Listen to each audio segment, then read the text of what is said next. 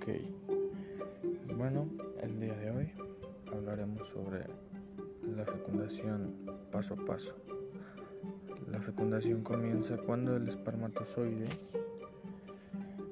penetra pues a la vagina. Los, espermatozoides penetran a la vagina y en las trompas de falopio de, del óvulo.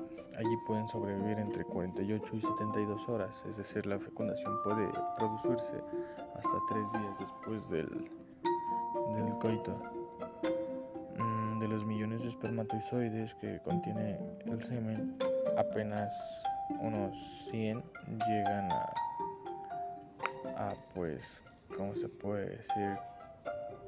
Llegan hasta el óvulo y solo uno pues es el que el que logra o, llega a, a, fertilizarlo pues al 100 es entonces cuando la membrana del óvulo antes permeable cierra el paso al resto de los espermatozoides.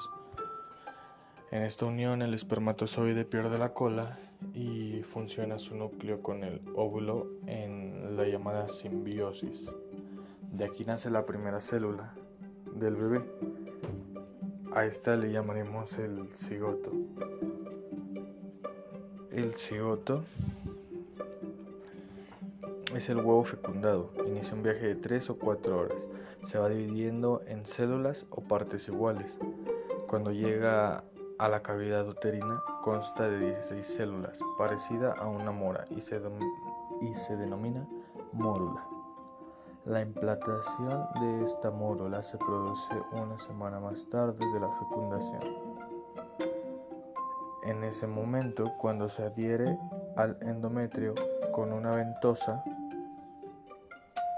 se queda pegada. La capa exterior excava una especie de nido y la forma en trofoblasto. El trofoblasto que da origen a la placenta y es la que nutrirá prácticamente al bebé.